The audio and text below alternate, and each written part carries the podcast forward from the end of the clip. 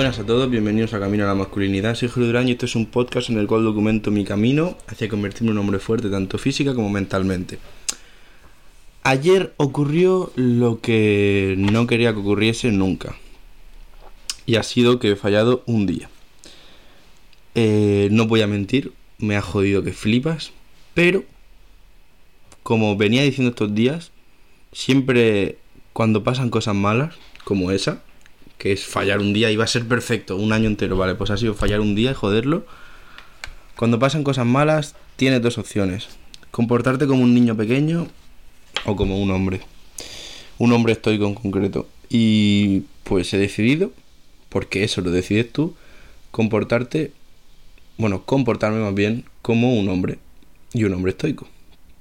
Así que os podría contar mil razones por las cuales no he grabado el episodio eh, mil motivos para convenceros, pero no lo voy a hacer porque eso son excusas y simplemente prefiero hacer algo que es mucho más maduro, que creo que es aceptar que me he equivocado y que he hecho un error que no debería haber ocurrido y que ha sido mi culpa y asumo toda la responsabilidad obviamente. Así que nada, pues eso, esto es para deciros que a veces mm, van a haber problemas que realmente no sean grandes problemas, es decir, que no te afecten a tu vida. Esto es un problema que no afecta a mi vida ni me hace estar peor, sino que afecta a mi orgullo. ¿Vale? Y muchas veces creo que va a pasar así. Muchas veces van a haber cosas que ocurran que no afecten para mal a vuestra vida como tal, ni os produzcan un perjuicio, sino que lo que va a pasar es que van a haber cosas que pasen que ataquen a vuestro orgullo directamente y entienda ese orgullo como pues eso, el hecho de por ejemplo hacer una promesa y romperla. Probablemente no te ocurra nada físicamente, puede ocurrirte algo mentalmente, pero lo que te ocurre principalmente es que se ataca a tu orgullo. Así que, pues, obviamente todos los problemas son en plan, cuando ocurre un problema, todos, en todas las ocasiones puedes coger y, y mirar las dos opciones que tienes pero cuando el problema es uno que ha afectado a tu orgullo, como ha pasado en este caso, no he grabado el episodio y no lo he subido y he roto la racha de 225 días, creo que está más claro aún que el camino que hay que tomar es el de la racionalidad, ¿vale? Y lo asumo. Y no pasa absolutamente nada. Claro que me jode, obviamente, no os voy a mentir. Claro que me jode haberlo fallado. Pero bueno, ¿qué, voy a hacer? ¿no? Se resume a todo lo que os digo siempre de estoicismo. ¿Qué voy a hacer? Ya no puedo cambiarlo, no puedo controlar nada, no puedo volver atrás en el tiempo. Por lo tanto, pues nada, va a seguir, ¿no? Que, esto no va, no va a hacer que paren los episodios, o sea, voy a seguir todos los días. Y nada, pues esto me permite también haceros alguna reflexión sobre el estoicismo que he estado pensando antes. Porque me he despertado y me he dado cuenta que no lo había subido, he dicho, me cago en la puta. Pero bueno, que he estado pensando antes y, y nada, deciros que, que muchas veces, y esto ya es un poco, bueno, va relacionado pero a la vez separado del tema del, del episodio que os he hablado, en el estoicismo muchas veces desde fuera, cuando no se tiene conocimiento, se piensa que es una filosofía que crea hombres sin, sin sentimientos. Es decir, que crea personas que no son capaces de sentir emociones y que hay que aprender a ser una piedra. Y para nada. Nada más lejos de la realidad. Yo hoy, eh, obviamente, claro que tengo sentimientos respecto a, a lo que ha pasado y claro que me da rabia y me frustra, pero el estoicismo no crea hombres de piedra sin sentimientos. Lo que crea es hombres capaces de observar esos sentimientos que sí que existen y tomar una decisión racional a partir de la observación de los sentimientos. ¿De acuerdo? Entonces yo ahora, obviamente, es imposible que por mucho que aprendas sobre estoicismo y por mucho que lo practiques, es totalmente imposible reprimir las emociones y reprimir eh, los sentimientos que nacen nada más ocurre algo. Pero lo que sí que es posible y es a lo que debes aspirar si quieres ser un estoico o intentar serlo, porque yo no me considero un estoico, soy un, un intento de estoico, lo que tienes que hacer es aprender a ver esos sentimientos sabiendo que no los puedes reprimir y actuar racionalmente después de verlos y observarlos, ¿de acuerdo?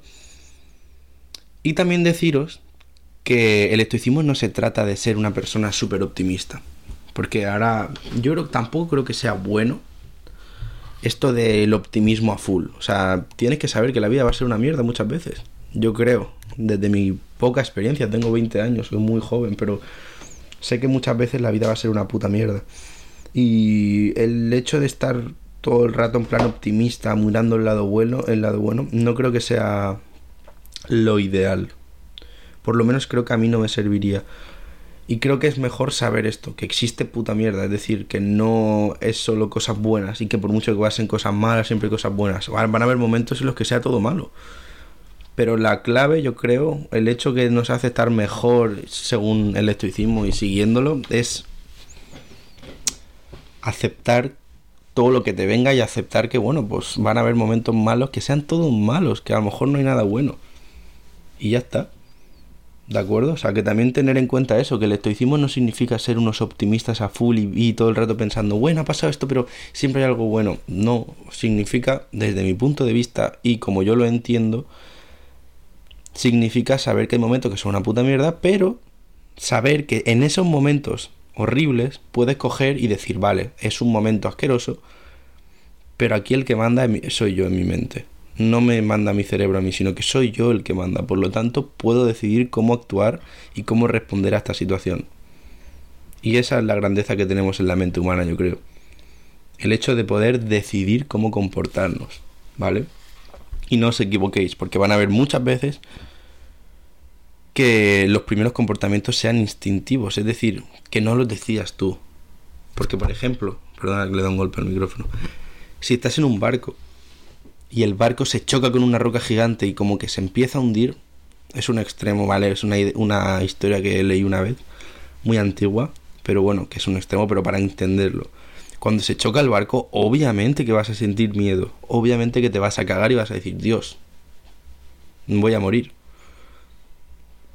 Pero el estoicismo no entra en juego nada más ocurre algo porque nada más ocurre algo, lo que sale es esa emoción que no puedes reprimir, que sale porque sí, porque es instintivo, es innato, o sea, sale de ti, si quieras o no. El miedo ese, por ejemplo. Y el estoicismo entra en juego en la parte intermedia que hay entre que ocurre algo y te sale el instinto, te sale la emoción y tu actuación. Entre esa, entre esa franja, es decir, entre esos dos extremos, el momento en el que ocurre algo y sientes la emoción perdona que me he adelantado, y actúas, en ese punto, en ese punto medio, ahí está el estoicismo. Y es el hecho de decidir cómo actuar. Entonces, ten en cuenta que los primeros sentimientos, las primeras emociones que sientas, como si por ejemplo te peleas con tu novia o algo así, lo primero que sientas va a ser instintivo y es imposible de reprimir, simplemente hay que aceptar lo que está ahí. Y luego, una vez que te das cuenta de que has tenido la emoción instintiva, ahí es cuando decides tú. Y ahí es cuando puedes actuar conforme al estoicismo si te has informado y lo has leído y lo estás practicando y lo quieres practicar. Ahí es cuando tú te das cuenta de que tienes capacidad de decisión y dices, vale, ahora soy yo el que decide lo que se va a hacer. Y es cierto que a lo mejor me he cagado porque se ha chocado el barco. Y es normal que me haya cagado. Pero ahora decido yo.